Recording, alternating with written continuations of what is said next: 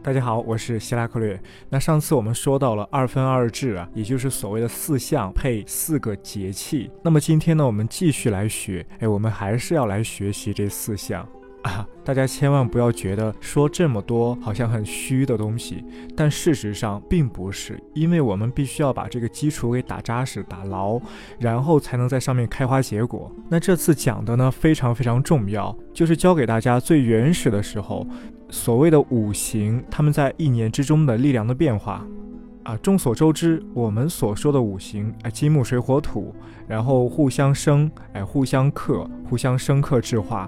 那么这样一种循环的五行的生克制化呢，事实上它是一种哲学的构想，就是说现实中存在的五行的力量的转化，不是像他说的那么均衡的。啊，你去生一个，然后别的再来生你；你去克一个，然后别的再来克你。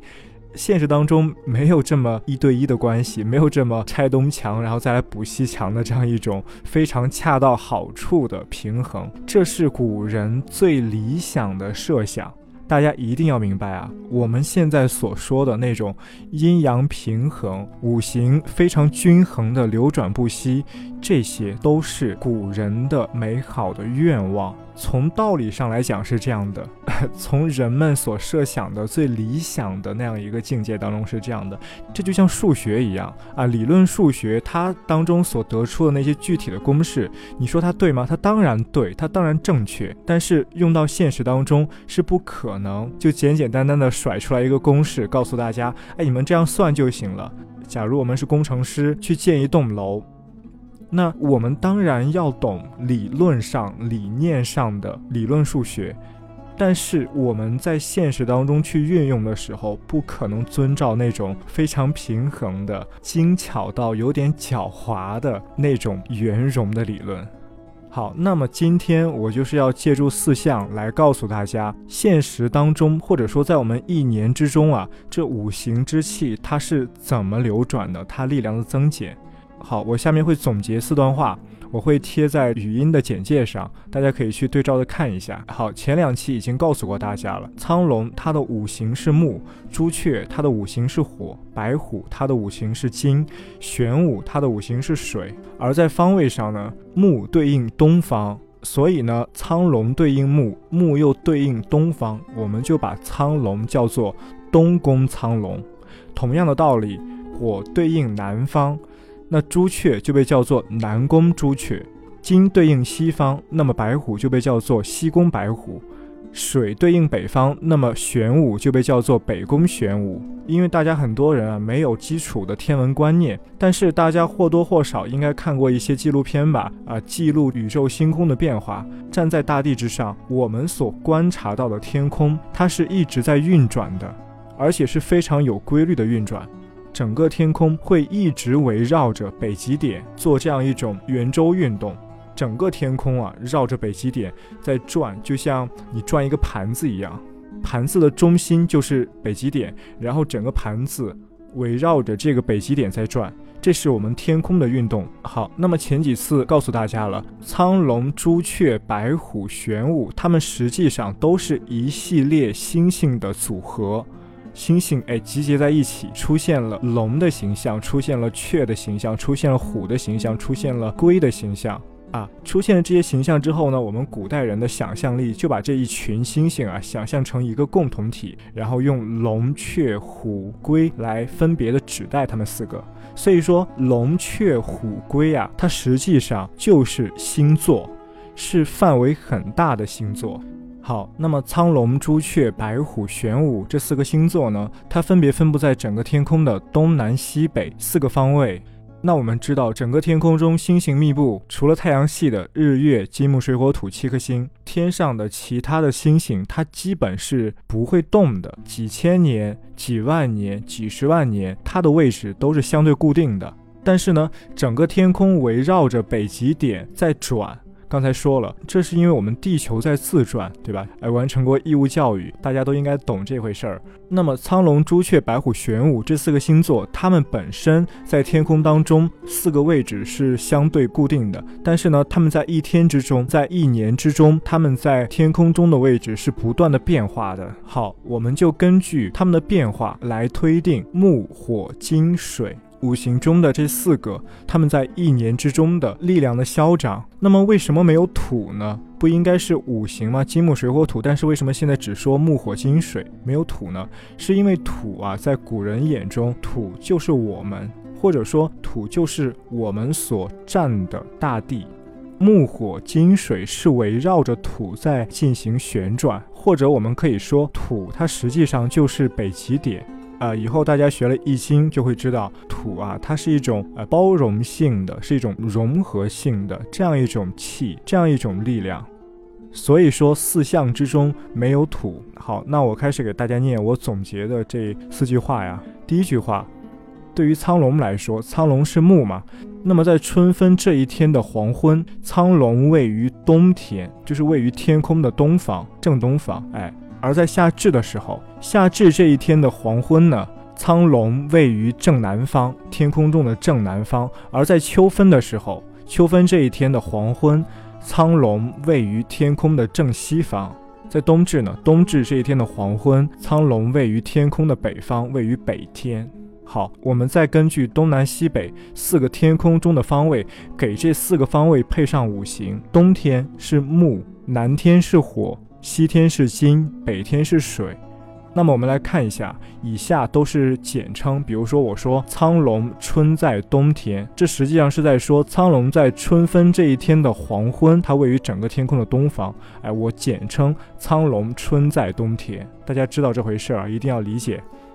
苍龙春在冬天，苍龙本身是木，那冬天又属于木，所以说。苍龙春天它所在的方位啊，是符合苍龙自己的本性的，所以说苍龙在春天喜乐。好，那苍龙夏天在南天，南天是火，我们根据五行相生相克的关系，木生火，于是我们就说苍龙夏在南天助火，而秋天呢，苍龙秋在西天受制，因为西天是金嘛，那金来克苍龙这个木。所以说，苍龙秋在西天受制，而冬呢，苍龙冬在北天得生，因为北天是水嘛，水来生苍龙这个木，木被水生，这叫做苍龙冬在北天得生。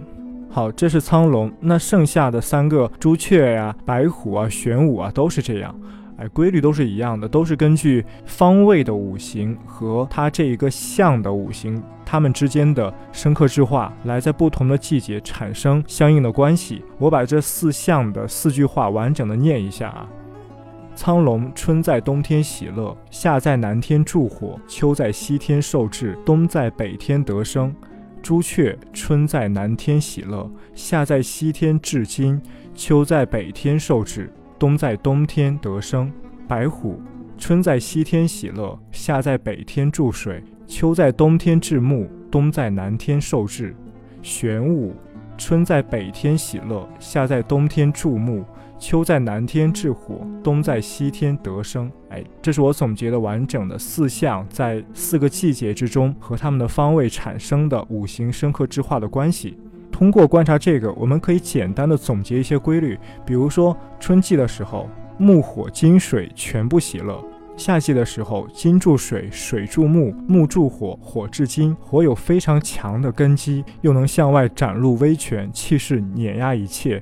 所以说，夏天的时候，火这个五行啊，它非常的旺嘛。那反映到季节上，就是夏天非常的热。那秋季啊，木火一档被金水一档克制。这里先给大家讲一下这个归类的概念，就是说在五行之中啊，火和木是一档的，然后金和水是一档的。什么叫一档呢？就是说它们的力量是互相依存的，唇亡齿寒。这个在我刚才说的四句话当中非常的明显。秋天的时候啊，苍龙被金克制，朱雀呢被水克制，相应的白虎和玄武就去克制苍龙和朱雀。这就是所谓的党的概念。在秋季的时候，木和火他们是属于被压制的一方，然后白虎和玄武他们是属于压制别人的那一方，所以这可以反映五行当中党派的概念。好，继续，在冬季，只有金没有得生，被火克制，而其余的水木金全部得生。啊，总体来看有三条比较大的规律。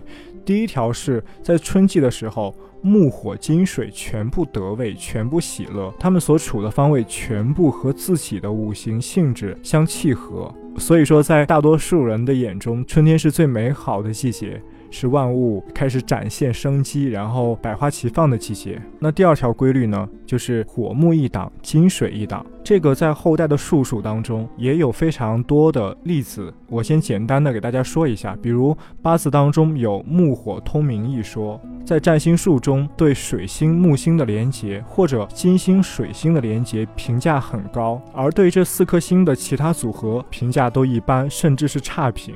比如，假如火和金产生了连结，那在古代人眼中啊就不好，甚至一些言辞犀利的人会说，火和金容易让这个人情欲很重，甚至淫荡 啊。当然，这说的非常狠了。而火星和水星的连结呢，在古代人眼中是招惹口舌争端的征象。那金和木有好的一面，因为木星和金星毕竟都是吉星，但是金和木仍然会有很大的问题。金木的连结会让这个人非常的贪吃啊，就是我们现在所说的吃货，他的这种食欲啊，生理上的欲望非常的重。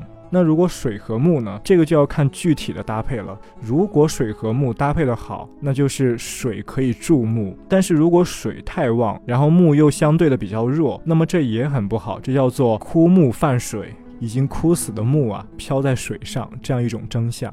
好，第三条规律是，只有金在四季都没有得生，这一点就是金不同于其他四行的重要原因，也奠定了金的本质。最浅显的一点就是，我们后代常常说，如果一个人他的八字当中金太多，那这个人可能会过于锋芒毕露。太过犀利，就像刀锋剑锋一样，非常的凌厉，很伤人，尤其容易割伤自己的亲人。那原因是什么？其实就在于我刚才说的这一点，金呀，在四季当中都没有得生，而得生呢，有基础的听众应该知道。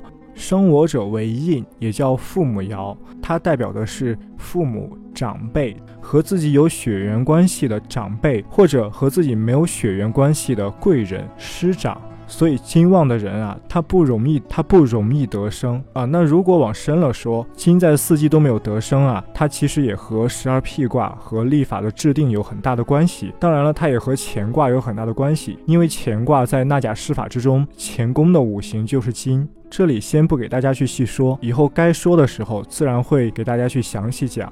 好，我们明天再见。